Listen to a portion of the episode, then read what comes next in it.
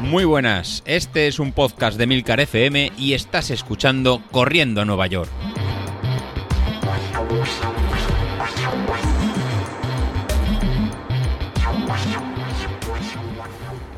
Muy buenos días, la verdad que yo también voy a apuntar un poco a, a grabar en movilidad y bueno, en este capítulo simplemente quería analizar un poco eh, pues bueno, las dudas que te entran cuando veis que algunos o la mayoría no conseguimos los objetivos y eh, el otro resto sí lo consigue, ¿no?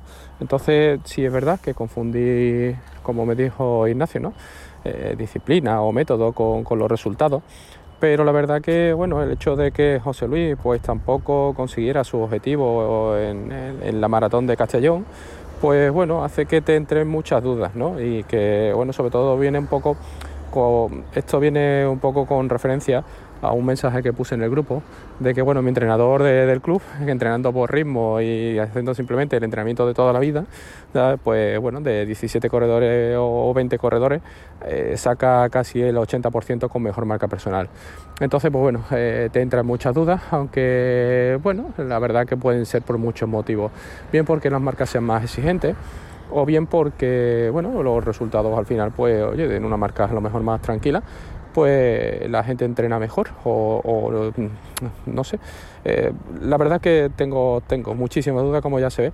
Y bueno, la verdad que, no, entiendo tampoco eh, a qué ha podido ser que, no lleguemos o que pinchemos tantos que entrenamos por potencia cuando en teoría eh, el hecho de entrenar por potencia y con cabecita como hemos ido pues nos debería de llevar a un resultado más positivo cosa que no, que no ha pasado en la mayoría del grupo. Eh, es cierto que, bueno, quizá pues bueno, ha llegado en picos de forma distintos o no lo sé, eh, quizá precipita un poco la forma física y, entonces cuando hacemos un test previo unas tres semanas antes nos encontramos mucho mejor eh, físicamente y por eso después recaemos en la parte de, del día de la carrera. es cuestión de analizarlo, verlo un poco y a partir de ahí sacar las conclusiones. Con respecto a los objetivos de este año, pues bueno, la verdad que yo sigo sin encadenar entrenamientos, ya bueno, eh, son eh, dos meses y medio. Y bueno, e incluso he llegado a plantear el objetivo de este año de, en lugar de correr yo y buscar mi objetivo yo, eh, estuve hablando con mi mujer y, y, bueno, intentamos de plantear un objetivo a ver si ella no sé si hará su primera carrera o no, pero bueno, el hecho de que esta forma, de que este año lo, haga ella y, yo la apoye, y eso significaría que, bueno, que en principio pues abandonaría un poco toda la preparación de ninguna prueba objetivo durante este año y creo que a lo mejor me puede venir bien. Eh, anímicamente no estoy, sigo sin estar, pero bueno, por, mucha, por muchos motivos, no solamente por el, el, tema de la, de la, forma física o, el tema de los resultados, simplemente es que sigo sin que me apetezca correr y entonces pues la verdad que no, no, no recupero las ganas, no, no sé a qué es debido, pero no recupero las ganas. Hay un cúmulo de cosas ahí que se está haciendo bola y, bueno, me impide tener la cabeza en, salir a correr. Entonces, pues bueno, mm, no me preocupa, eh, no me preocupa, ya he tenido años así, tampoco, es decir, tampoco me va a la vida en esto, eh, porque los ingresos económicos no dependen de las carreras, sino que dependen de otras cosas. Y, bueno, eh, es cierto que, que, bueno, cuando te muestras muy activo o tienes dos años en los que estás muy, muy activo preparando una cosita, pues bueno, si después recaes, pues no es normal, ¿no? De, pasar de, del todo a la nada, ¿no? Pero mm, es simplemente que, ya os digo, no me apetece eh, preparar ahora nada. Entonces, pues bueno, estaremos así y veremos un poco por, por dónde podemos seguir. Esta semana no generó ningún debate con el tema de ropa, ni con el tema de zapatillas, ni nada de eso. Pero la verdad que sí es verdad que, bueno, eh, no, no, en cuanto a material, esta semana no va a tocar nada, pero sí me gustaría criticar un poco el tema de la organización de las carreras. Eh, vamos viendo cómo las inscripciones de las carreras cada vez son más caras, pero luego en muchas no se ve reflejada eh, ese nivel de coste que tiene cada uno. Eh, ¿Por qué lo digo? Pues simplemente, por ejemplo, pues, con cómo se ha desarrollado, cómo hemos podido seguir a la, maratón de Castellón. Es decir, es una infraestructura que, oye, si no puedes darla, yo prefiero que no la des antes que des el servicio que estaban dando. No criticar por criticar, pero sí es verdad que eh, es una maratón pequeña en la que eh, bueno, eh, no vas a poner el dispositivo a lo mejor que tiene un Madrid, que tiene un Valencia, porque no puedes soportarlo en coste, pero leches, mmm, intenta que por lo menos eh, esté el rendimiento acorde al nivel de corredores que tienes en cada, en cada carrera.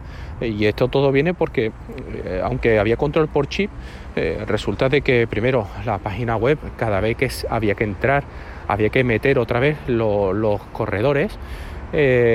Y aparte hubo mucha gente que no tuvimos mm, datos de ella hasta que prácticamente no llegó a meta. Y no creo que sea por masificación, simplemente creo que es porque, oye, la organización que ponen para el tema del cronometraje no está acorde al nivel de la carrera.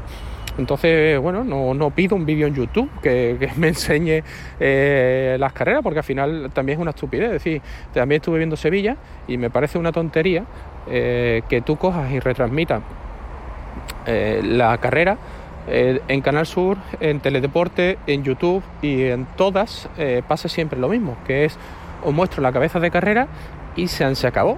Pues no sé, ¿por qué no les damos una vuelta a todo esto? Es decir, las organizaciones deberían de darle una vuelta a que sí, es verdad, es bonito ver correr a gente y que te batan los récords de la prueba, pero es que ahí en Sevilla había 15.000 inscritos, 12.000 inscritos eh, y se vieron los primeros 100, no se vieron más.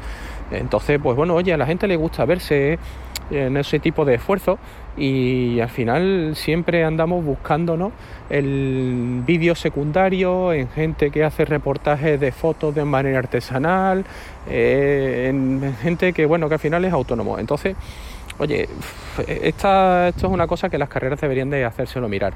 Y sobre todo porque son carreras populares, no olvidemos nunca este nombre, a lo mejor Sevilla eh, es grande, Madrid es grande, Barcelona es grande, pero y Valencia por supuesto, pero después hay una serie de circuitos como son los IMD aquí en Andalucía, en Sevilla, eh, que son carreras para populares. Entonces, hazme rendimiento popular, no me, no me marques solamente al primero o al segundo. También veo en el grupo cierta calma en estos días, pero también es porque quizá el invierno se dedica más a las carreras grandes y ahora empezamos ya a, lo que son los circuitos de 10K y carreras populares de 10K. La verdad que es una de las partes del año en las que se empieza a disfrutar, aunque las mejores marcas siempre suelen venir para el verano. Enfocando un poco más en el mes de mayo, junio, primeros días de junio son buenas, muy buenas fechas para hacer marcas, porque el clima, pues yo creo que está en condiciones óptimas, sobre todo en todas partes de España. Aquí en Andalucía ya en junio suele hacer calor en alguna carrera, se pues suele sufrir más por calor. Pero bueno, y, y nada, y simplemente pues a, saber si correremos algún 10K. Eh, la verdad que la semana pasada desayunando con un compañero del club me decía que bueno, que a ver si este año él baja de 5 el kilómetro en alguna carrera, eh, es un popular y, bueno, en principio le comenté que, que probablemente pues yo me animaría a tirar con él en alguna carrera y a llevarlo hasta la meta. Lo que pasa que bueno, es un compañero un poquito para mí especial, puesto que hace dos años corrió una maratón cuando no tenía pensarla, tenía pensada quedarse la media. Y aparte está operado de urgencia de una cosita mala que le vieron en uno de los riñones y le quitaron el riñón, con lo cual para mí siempre una persona especial porque una persona que ha sufrido una operación importante y que de repente demuestra que hace maratón el año pasado y hace maratón este año, pues para mí es un sobreesfuerzo. Entonces es una cosa a valorar y le tengo siempre un cariño más, más especial. Y creo que bueno, con esto despedirme hasta la semana que viene, en los que bueno, vamos a ver si empezamos a retomar con normalidad. Ahora mismo ya os digo que son carreras un poco más esporádicas en las que a lo mejor corro dos días, luego paro tres o cuatro, eh, cinco, vuelvo a correr o me pego unas semanas parado.